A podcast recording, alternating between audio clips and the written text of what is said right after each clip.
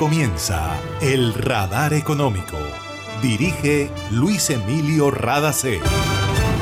Soy Mabel Rada y esta es la emisión 10049 del Radar Económico. Estos son los temas en la mira del radar. El eje de la reforma agraria del próximo gobierno en Colombia es acabar con la tierra improductiva y vamos a acelerar que la gente pague los impuestos que debe pagar en los sectores rurales. Lo dijo Cecilia López Montaño, quien será la ministra de Agricultura de Colombia. Hay que descarbonizar la economía para frenar el cambio climático. Sobre el tema habla Marcelo Barreiro, investigador de la Universidad de la República de Uruguay. La recuperación del sector turístico a nivel mundial ha sido muy desigual luego de la crisis originada por la pandemia del COVID-19 y por eso es importante el uso de la tecnología para analizar el comportamiento de los viajeros y planear cómo promover los destinos turísticos. Habla Juan Gómez, jefe de inteligencia de mercado de la firma Forward Keys. En Gases del Caribe tenemos una nueva línea de WhatsApp para atender tus solicitudes relacionadas con nuestro servicio. Escríbenos al 605-322-7000 y obtén respuesta inmediata. Recuerda 605-322-7000. En Gases del Caribe, tus trámites a la mano. Estamos contigo. Vigilado Superservicios. Ahí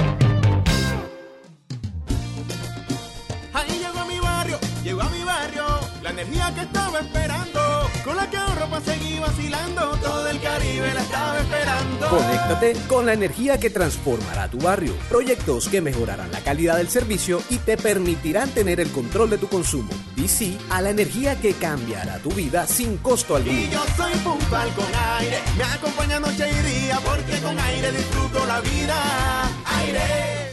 Nuestra energía nos inspira a generar actos responsables con la sociedad, la tierra y el medio ambiente.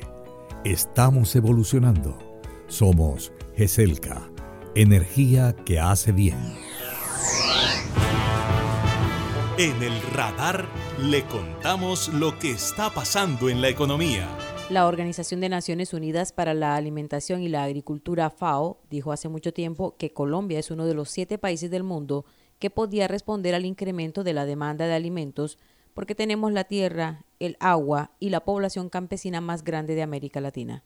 Sin embargo, el país se convirtió en importador de alimentos y la situación del campo no es la mejor. Y es precisamente el sector rural uno de los ejes centrales del programa de gobierno de Gustavo Petro que empieza el próximo 7 de agosto. Cecilia López Montaño es la ministra de Agricultura designada por el presidente electo y cuenta cuál es la meta de esa reforma agraria. Una de las metas importantes es ver cómo hacemos para reactivar la producción de lo que podemos producir cuando las condiciones no son fáciles. Tenemos tierra concentrada, tierra que está inútil. Tenemos un costo de insumos muy alto porque estamos importando y no estamos produciendo lo básico. O sea, las condiciones son bastante complejas, pero la meta es clara. Aquí hay que reactivar. Entonces tenemos que mirar de estos cultivos estimular con crédito con tierra y ahí es donde entra la famosa reforma agraria del próximo gobierno. Aquí hay un eje central que es una reforma agraria que consiste en distribuir tierra, pero no vamos a quitar tierra de los baldíos, vamos a hacer una reforma agraria con la tierra improductiva. La tierra fértil, pero improductiva. ¿Y eso cómo se va a hacer? Comprándole la tierra a los que no están dispuestos a sufrir el proceso de volverla productiva, porque es que está la otra pata de esta cosa, que es el impuesto, que es el catastro, porque ese, ese nuevo catastro que va a subir los impuestos. Entonces miren lo que le pasa a quien tiene la tierra improductiva, el que tiene una cabeza de ganado cada hora, como digo yo, en tierras como la región Caribe, que yo conozco muy bien, que son muy productivas. Tiene varias alternativas. O vuelve eso eficiente, pero puede hacerlo de una manera que no tiene que usar estas extensiones inmensas de tierra, sino puede hacerlo en sistemas que ya están inventados. Los sistemas silvopastoriles para la ganadería están inventados y creo que ya hay ensayos. Pero eso reduce el tipo de tierra que necesitan para una ganadería productiva. El resto, ¿qué puede hacer? Si es muy productivo, puede pagar los impuestos del nuevo impuesto multipropósito. Si no, lo vende al Estado. ¿De dónde va a sacar la plata el Estado? Pues vamos a ver cuánto nos da el catastro. La reforma rural va mucho más allá del tema de tierras y en lo que quiere poner el foco el nuevo gobierno colombiano es volver a incluir el campo en la agenda como un tema que atraviesa muchos otros temas importantes. La paz, la producción de alimentos, el hambre, la sostenibilidad ambiental, la transformación productiva de que habla el ministro, el ministro de Hacienda. Cuando se trata de nuevos sectores, para alejarlo de, ser solamente dependiente del minero energético, el sector rural es obvio. Entonces, la reforma rural abarca un trabajo que vamos a tener que coordinar con Hacienda, con Comercio Exterior, coordinar con el, Ministerio del Medio Ambiente, eh, con toda la política social. Por eso es mucho más que la idea de que es solo la tierra. La tierra es eje central, pero hay mucho más. Cecilia López resaltó la importancia que el próximo gobierno le dará a la mujer rural. Yo creo que en este momento la mujer campesina está en la escala más baja en términos de situación social, muy lejana de la mujer urbana, que ya tiene una brecha con los hombres. Y la mujer campesina ha salido de la actividad agrícola, porque no ha tenido el apoyo ni en, ni en propiedad de la tierra, ni en acceso a, a las transferencias de tecnología, y está mucho en servicios en condiciones muy precarias. Entonces yo sí creo, y el presidente electo lo ha dicho, la mujer va a ser eje de esta reforma rural de esta nueva nuevo posicionamiento del sector rural que lleva varias décadas de capa caída. Escucharon a Cecilia López Montaño, quien será la ministra de Agricultura en el gobierno de Gustavo Petro.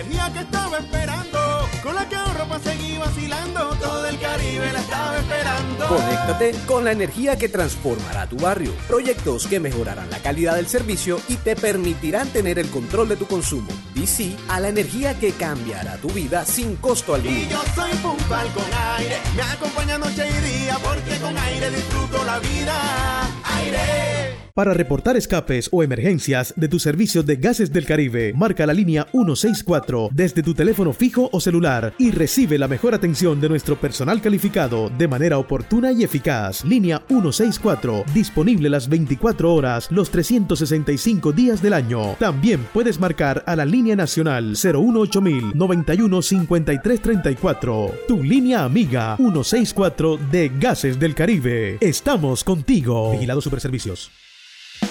Evolucionar es adaptarse a nuevos comienzos.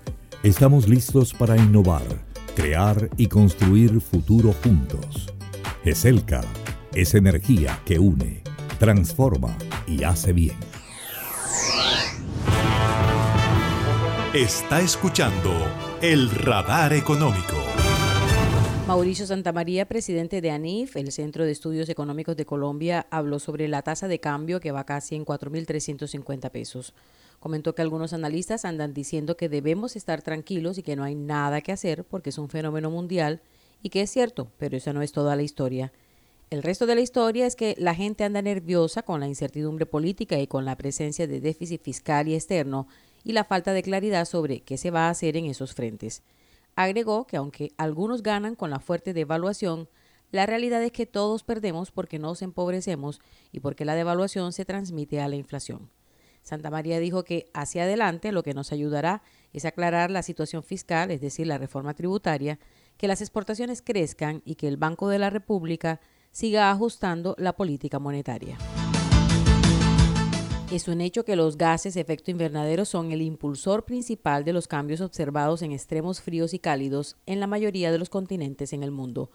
Y los científicos dicen que la influencia humana es el impulsor más importante en la intensificación de los eventos de precipitación en los continentes. La Comisión Económica para América Latina y el Caribe, CEPAL, está presentando informes de evaluación del cambio climático en esta zona del mundo porque es importante que los países sepan cómo vamos.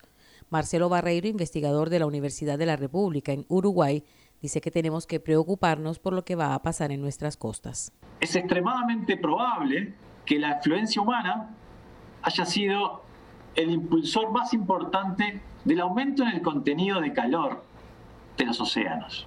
Los océanos han absorbido el 90% de la energía extra que hemos puesto los humanos en el sistema climático por el aumento de gases de efecto invernadero ese aumento de energía que absorbió el océano, en definitiva, termina siendo un aumento en el contenido de calor. Es decir, va a aumentar la temperatura de toda la columna de agua. Y eso tiene importancia en muchos aspectos, pero uno que quiero resaltar es que a futuro aumente el número de olas de calor marina. alrededor de Latinoamérica. ¿Qué significan las olas de calor marinas? Esencialmente son como las olas de calor terrestres que tenemos nosotros, que sentimos. Es lo mismo, pero a nivel de la temperatura de superficie del mar.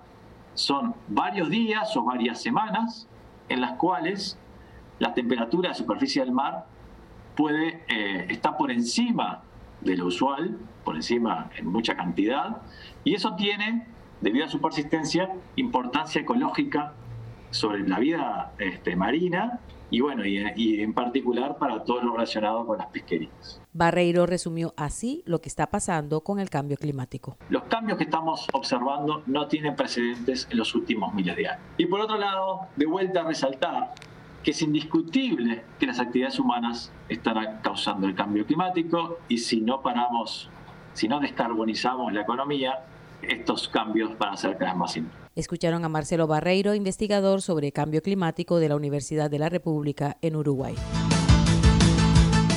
Aunque la reactivación económica es una realidad en todo el mundo, luego de la crisis originada por la pandemia del COVID-19, la recuperación ha sido muy desigual en el sector turístico.